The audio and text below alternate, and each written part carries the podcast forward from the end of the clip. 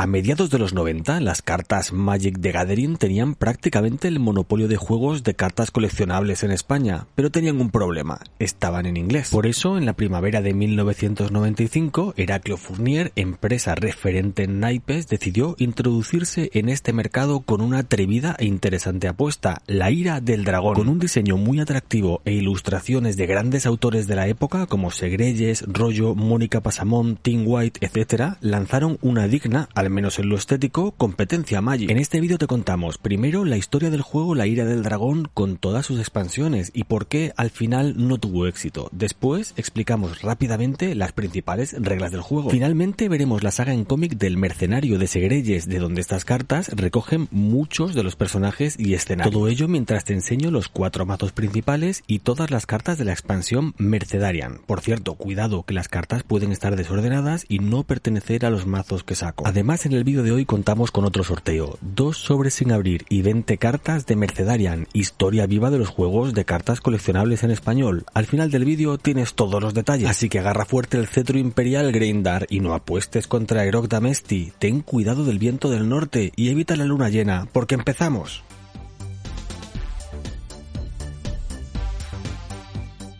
Pero antes, no dudes en dejarnos un like, suscribirte al canal, dejar un comentario y compartir en todas las redes sociales con todas tus multicuentas. Vamos, poderoso mago, que no te costará puntos de poder.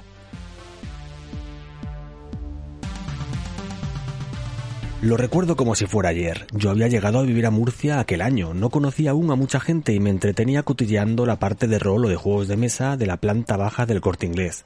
Allí vi un estante con cartas de Magic y al lado las cajas con los mazos y los sobres de la ira del dragón.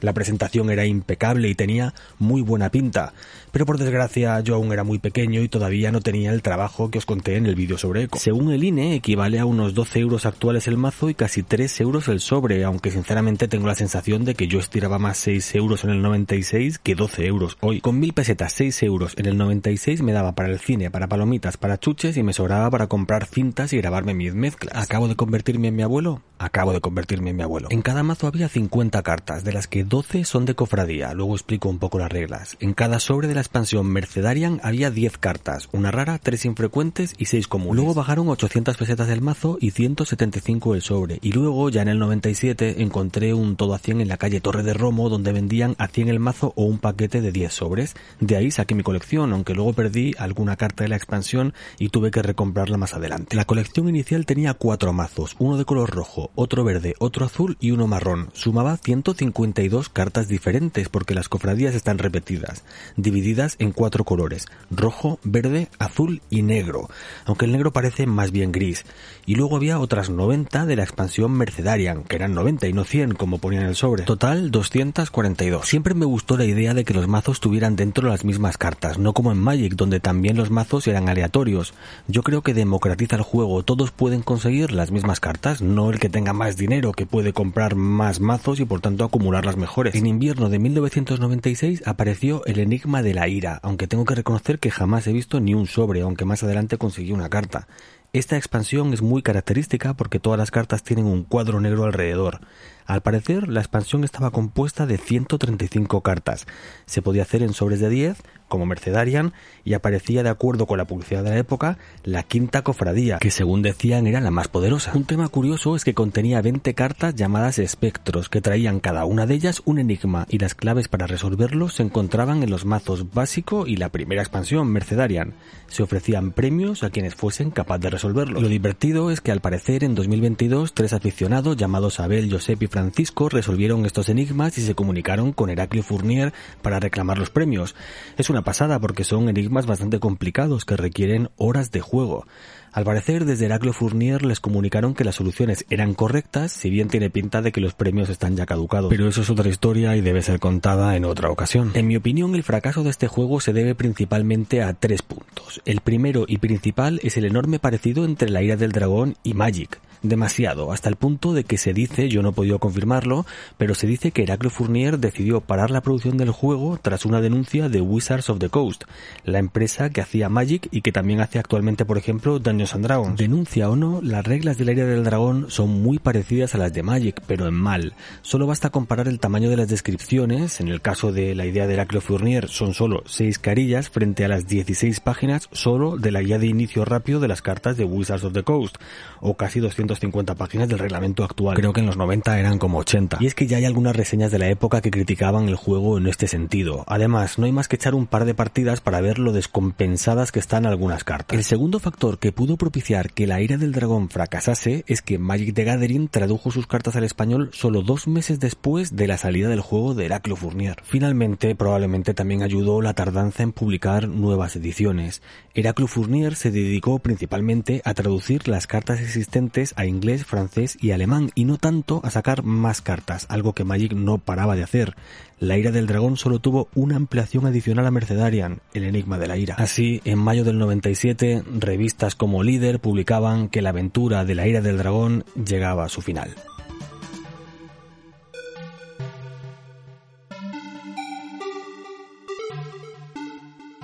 Respecto a las reglas vienen explicadas en seis caras en letra pequeña. La principal complicación es que como son tan simples y escuetas surgen un montón de dudas durante el juego. Esto es, que la sencillez es tan exitosa que se terminan haciendo complicadas. Hay dos cosas que cuando jugaba no me gustaba mucho, pero reconozco que le da un toque divertido al juego. Antes de la partida se escoge una carta del mazo al azar. El que pierda la pierde frente al que gana. Por otro lado, si matas a una criatura de tu oponente que lleve objetos mágicos, te los quedas, y este es el motivo de que tuviese que recompletar mi colección más adelante. En fin, las reglas simulan un combate entre magos, que disponen de 21 puntos de poder cada uno. Hay tres tipos de carta que los magos van desplegando, cofradías, criaturas y luego cartas mágicas. Las cofradías es la fuente de donde se extrae el poder. Las criaturas son los ejércitos, cada una tiene puntos de ataque, puntos de defensa y resistencia a hechizos. Algunas vuelan y algunas pueden usar objetos mágicos. La magia son los hechizos u objetos que puedes utilizar y se dividen en varias cartas. Hechizar cofradía, para poder usarla tú en vez de tu oponente. Hechizar criatura, se lanzan sobre las criaturas, depende del hechizo harán una cosa u otra. Instantáneas, son magias cuya acción es inmediata y luego se descartan. Objetos mágicos, que los hay de ataque, de defensa, de ataque a distancia para atacar criaturas voladoras y amuletos. Y finalmente hay encantamientos, cada uno con una función diferente que a diferencia de las instantáneas se mantiene durante el juego. Cada jugador se hace su propio mazo, compuesto de las cartas que le dé la gana mientras sumen 50. Al principio de la partida se sale con 5 cartas y se pueden tener como máximo 6 en la mano o hay que descartarse. En el turno lo primero que tienes que hacer es sacar cofradías si las tienes. De hecho, un problema del juego es cuando te tardan en salir porque no puedes hacer nada. Se saca una por turno. Las cofradías son necesarias para bajar las criaturas que tengas en la mano. Para poder bajarlas tienes que tener la posibilidad de usarlas. Una vez bajas una criatura, tienes que esperar al menos un turno para poder atacar. Para atacar con una criatura debes activarla primero, esto es, darle la vuelta. La secuencia en general del turno es la siguiente. Primero desactivas todo lo que tengas activado luego robas, luego bajas cofradía y las criaturas que podrías utilizar aunque no las uses hasta el siguiente turno, y después atacas con tus criaturas activadas o usas hechizos o instantáneas. También puedes utilizar encantamientos que no es necesario activarlos. Obviamente el juego luego es algo más complejo, pero ya estaría dicho lo esencial y lo suficiente para que te des cuenta de cuánto se parece a Magic. En fin, da un poco igual, cuántas partidas me habré echado en los recreos o en el recreo largo de la hora de comer. Qué recuerdos.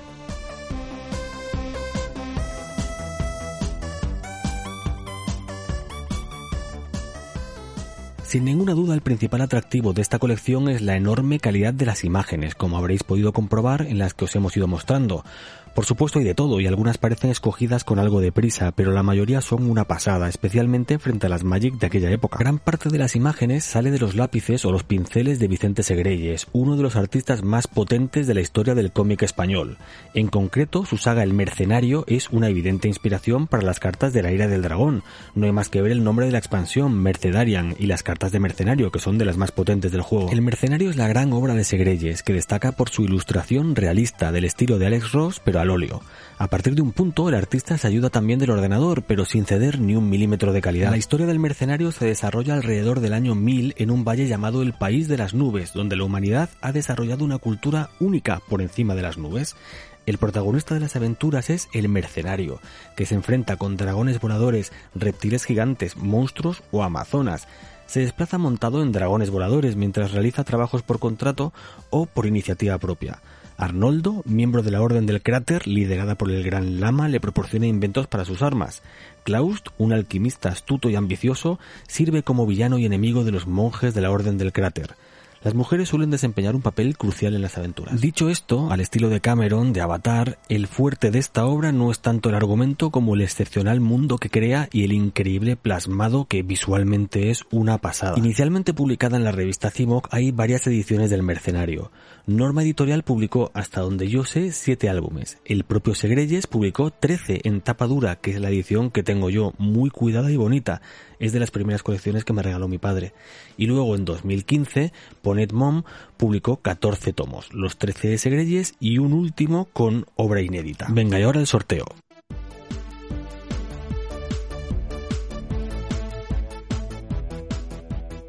Ser suscriptor de Fronteras de Fantasia siempre tiene recompensas. Esta vez vamos a premiar a dos de nuestros suscriptores, regalando a cada uno de ellos un sobre sin abrir de la expansión Mercedarian de la Era del Dragón, más 10 cartas sueltas para que estén menos tentados de abrir el sobre. Lo que estáis viendo en pantalla ahora mismo, uno para cada ganador. Las instrucciones para hacerte con este trozo de historia son, como siempre, sencillas. Primero, ser suscriptor de nuestro canal Fronteras de Fantasia en YouTube. Si estás viendo esto en otra plataforma, tienes el link en la descripción suscríbete ya. Segundo, deja un comentario respondiendo si conocías o no este juego y qué te parece. Tercero y último, compartir el vídeo largo de YouTube de la Aire del Dragón en cualquier red social, Twitter, Facebook, Instagram, la que tú quieras. Importante, solo podemos entregarlo en España, Portugal y Andorra. Tenlo en cuenta para participar si no resides en estos sitios. Tienes hasta el 28 de febrero de 2024 a las 12 de la noche, hora española. El 29 de febrero de 2024 hacemos el sorteo. Mucha suerte.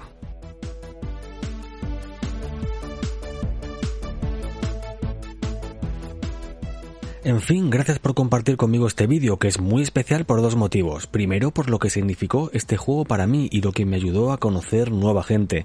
Y segundo, por cuando lo publico, muy cerca de mi cumpleaños. De ahí el concurso, que es para regalaros mi pequeño Amazon. Mientras participáis, os dejo hasta la semana que viene, que volveremos con otro vídeo corto el lunes y otro largo el jueves. Hasta luego.